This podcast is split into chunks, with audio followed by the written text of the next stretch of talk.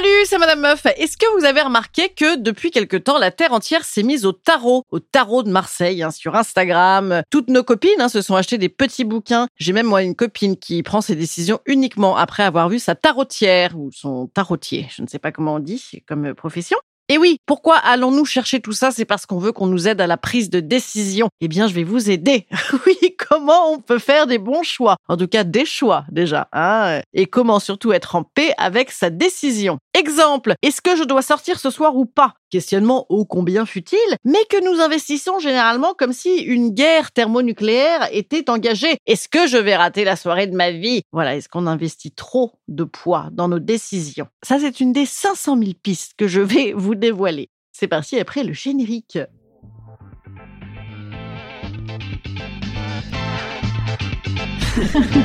Salut, c'est Madame Meuf. Et bam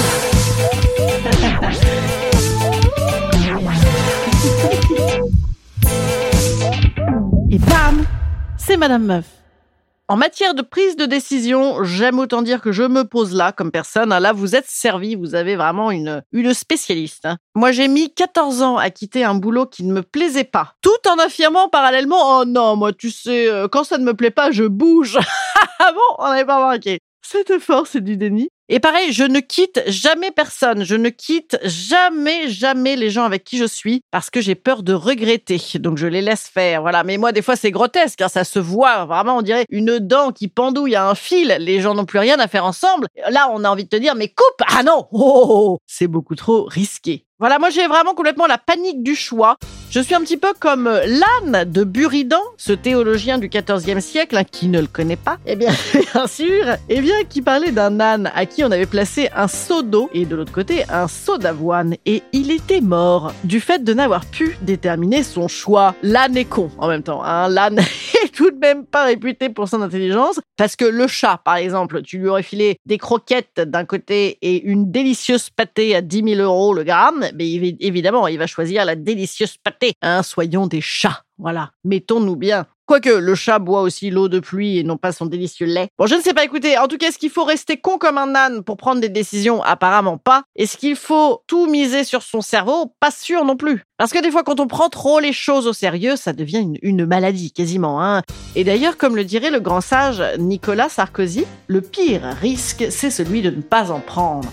Remarquez, Sarkozy, quoi qu'il fasse, il lui arrive jamais rien. Et ça, ça aide. La question, c'est qu'est-ce qu'on met derrière notre décision? Est-ce qu'on reste bloqué sur notre un tien vaut mieux que deux tu l'auras Ou est-ce que on se dit ah ce sera tellement mieux quand? Hmm, ben Les deux c'est à chier. Voilà. Alors, qu'est-ce qui va nous aider à prendre une bonne décision? C'est notre libre arbitre. Déjà, on appelle ça le libre arbitre. C'est-à-dire qu'apparemment, on serait l'arbitre nous-mêmes, parfois de nous-mêmes, mais librement. Bon, tout ça n'est pas du tout flippant. Alors que dans quelle mesure nos décisions sont libres hein, euh, versus les attentes des parents, les normes sociales d'éducation, la culture? Oui, je suis parfois un peu déterministe, j'avoue, surtout depuis que je vois Amélie Oudéa Castera, notre nouvelle mise de la culture, qui en deux semaines a vraiment bien expliqué ce que Bourdieu a expliqué pendant 20 ans. Nous sommes conditionnés. Alors c'est peut-être pas moi qui vais dire hein, si euh, le déterminisme gagne par rapport au libre arbitre. hein. Je ne suis pas neuroscientifique ni philosophe, mais je peux peut-être vous aider à éviter les décisions absurdes. Par exemple, appeler son ex à 2 heures du matin, qui est toujours l'exemple idoine. Est-ce vraiment une mauvaise idée? Eh bien, je ne suis pas sûre, car les décisions absurdes sont-elles finalement l'expression d'un kiff inconscient de notre vraie volonté finalement? Moi, je ne regrette jamais, jamais d'avoir appelé un ex à 2 heures du mat. Au pire, on se dit que c'était un con s'il n'a pas répondu. Et ça fait toujours du bien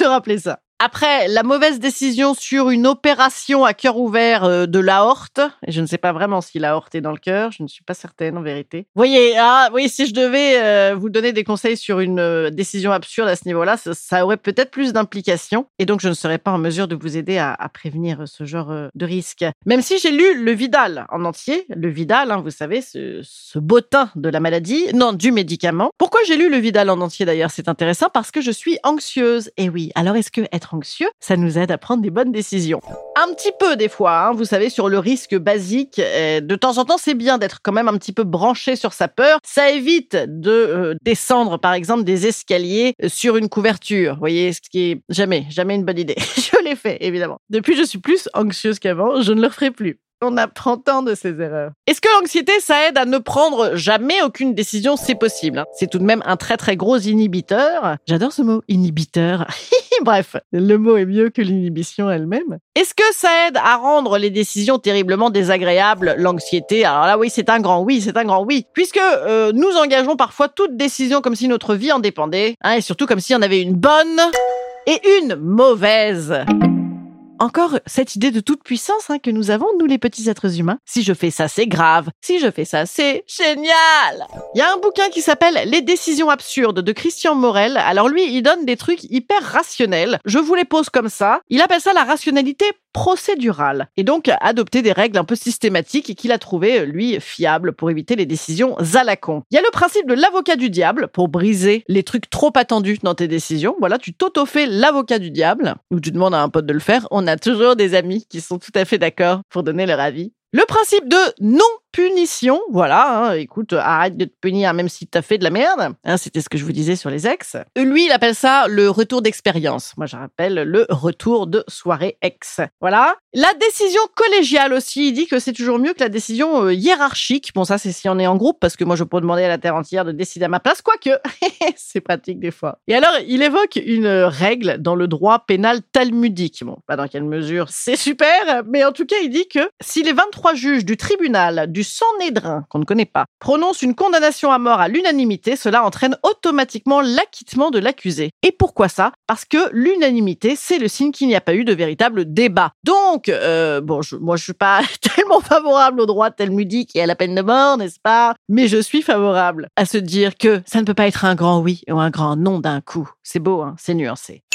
Alors, conclusion numéro 1, ou conseil numéro 1, et c'est très facile à dire, hein, il faut débrancher absolument le grave. Parce qu'on a hyper peur de l'erreur. Alors que, on, vient de le voir un petit peu, mais il y a des, des études hein, qui ont montré que, au contraire, les erreurs, c'est merveilleux, ça nous forge le cerveau, ça nous montre le chemin, ça développe nos potentiels. Ça fait juste chier, ça fait juste chier quand ça arrive. Mais il faut les accepter, nos erreurs. Nous ne sommes pas nos erreurs on dirait, le podcast de la semaine dernière sur le développement personnel. Ce qui fait qu'on vit d'ailleurs une, une erreur comme un échec, c'est le fait qu'on s'identifie à notre erreur. Lâchons-nous le burnou. Je l'ai déjà dit aussi la semaine dernière.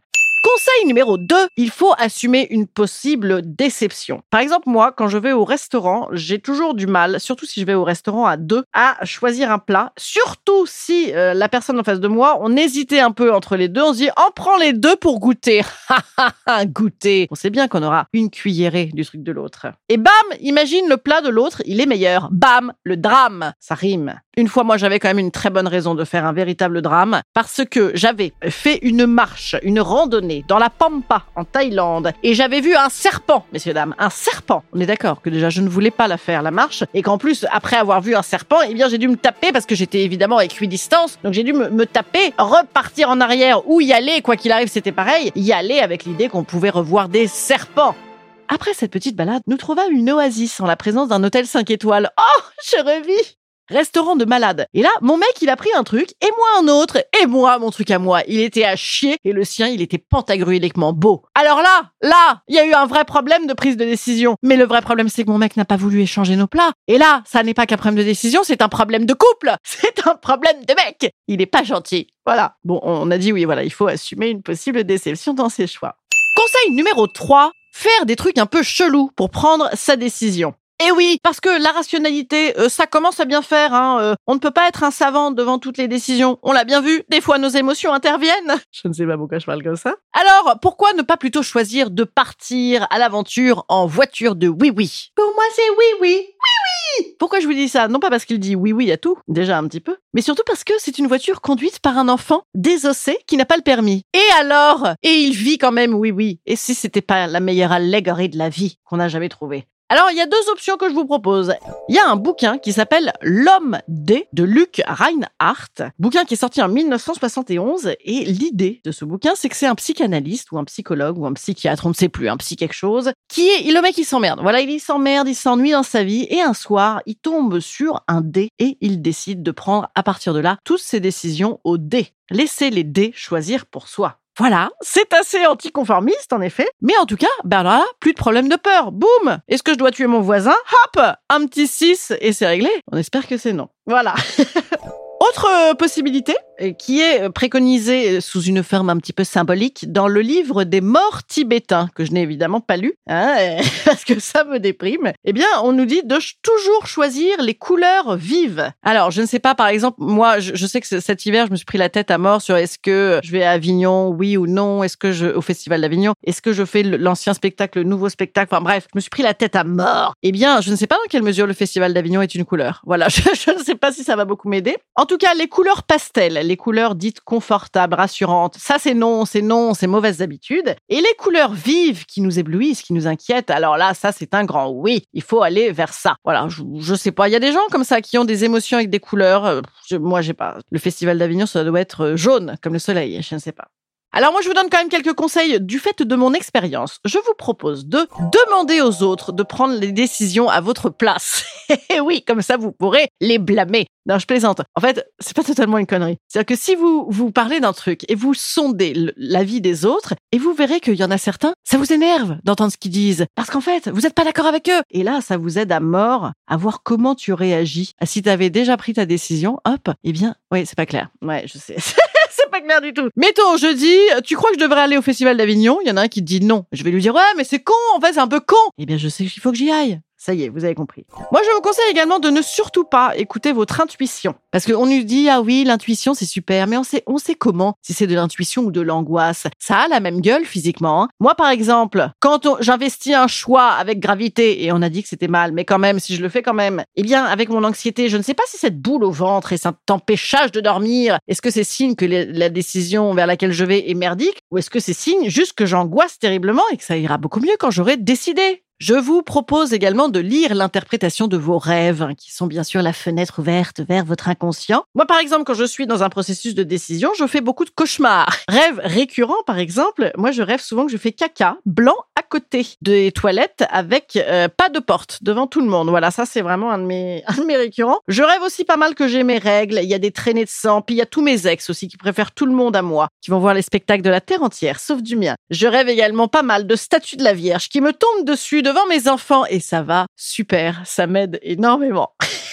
Ensuite, je vous propose également de vous projeter c'est-à-dire quand je vais annoncer cette décision, comment je vais me sentir. J'ai décidé de ne pas faire le festival d'Avignon. Ah, tu regrettes immédiatement, tu vois? Ou alors, j'ai décidé de faire le festival d'Avignon. Ah, tu vas assumer ta décision. Eh bien oui, parce que toute la question, bien évidemment, c'est d'assumer, les amis. D'autant que une fois que ta décision est prise, elle va effectivement se balader autour de toi.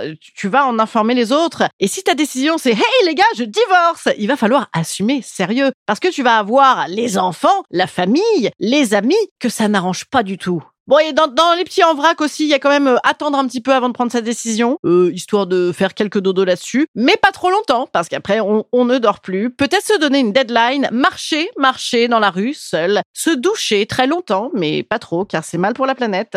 Et surtout se dire qu'une fois que ce sera réglé, on sera peinard, voilà, décidons quoi. Et moi, je suis tout à fait d'accord avec Montaigne, parce que je suis quand même assez souvent d'accord avec Montaigne, ce qui fait plus chic que d'être souvent d'accord avec Himmler ou avec Alizé, qui chantait euh, Moi Lolita. Voilà. eh bien, Montaigne, il dit quoi? Il nous dit, dans les essais, bien évidemment, bien évidemment, hein, à la page 644, chapitre 2, 17, le plus pénible. Attendez, je vais le dire en français parce que c'est un peu chelou des fois, Montaigne. C'est la, plus, la plus pénible assiette. La plus pénible situation pour moi, c'est d'être en suspens quant aux choses qui pressent et agité entre la crainte et l'espérance. Et oui, il a raison, Montaigne. Hein. il a toujours raison.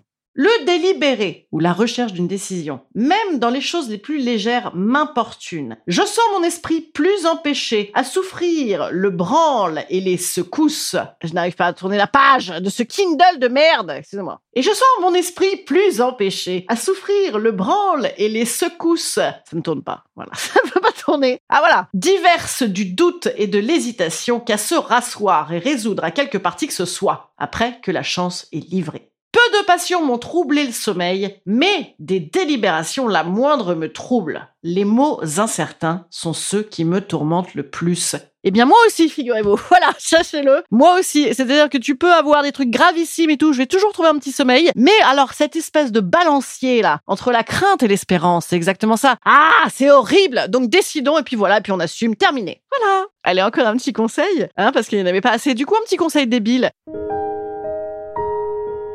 Instant conseil. Instant conseil. Instant bien-être. Instant bien-être. Pour savoir si votre mec est bien, ça peut aider savoir s'il faut partir ou pas. J'ai vu cette trend TikTok. euh, pour savoir s'il faut se barrer, il faut faire le test de l'orange. Je m'explique. Tu demandes à ton mec ou à ta meuf, est-ce que tu pourrais m'éplucher une orange? Si il dit ou elle dit oui, eh bien c'est une personne qui sera là pour toi. Si elle dit non, red flag Voilà Écoutez, je l'ai fait hier soir avec mon mec. Déjà, nous n'avions pas d'orange. Et donc, comme il a une très grande sagacité, il l'a vu. Mais donc, j'ai dû lui dire, oui, si, jamais je voulais que tu m'épluches une orange, est-ce que tu le ferais? Il m'a dit, bah, si tu peux pas, oui. Si tu peux pas, oui. Hum. Il n'y avait pas cette réponse dans la trend TikTok. Mais il m'a dit, bah oui, je t'éplucherai une orange. Je lui ai dit, bah écoute, ça tombe bien, parce que j'étais à ça de me barrer sans quoi. Voilà Euh, Allez Courage. C'était la fin du mois euh, de janvier de nos belles résolutions. Sachez qu'on a le droit de dire bonne année jusqu'au 31, donc on est encore bon. Et il faut le faire. Moi, il y a des gens comme ça très important, je l'ai pas fait. Je vais, je vais vous répondre, les amis. Ça y est, j'ai passé l'angoisse de janvier. Ça m'a beaucoup aidé de faire tous ces podcasts euh, déculpabilisants et décomplexés. Et à partir du mois de février, nous allons parler d'amour, de l'amour. C'est la Saint-Valentin. Ah ouais, ah ouais. Eh ben ça, ça va faire un mois d'amour, les gars. Et on va bien rigoler. Au revoir. Au revoir.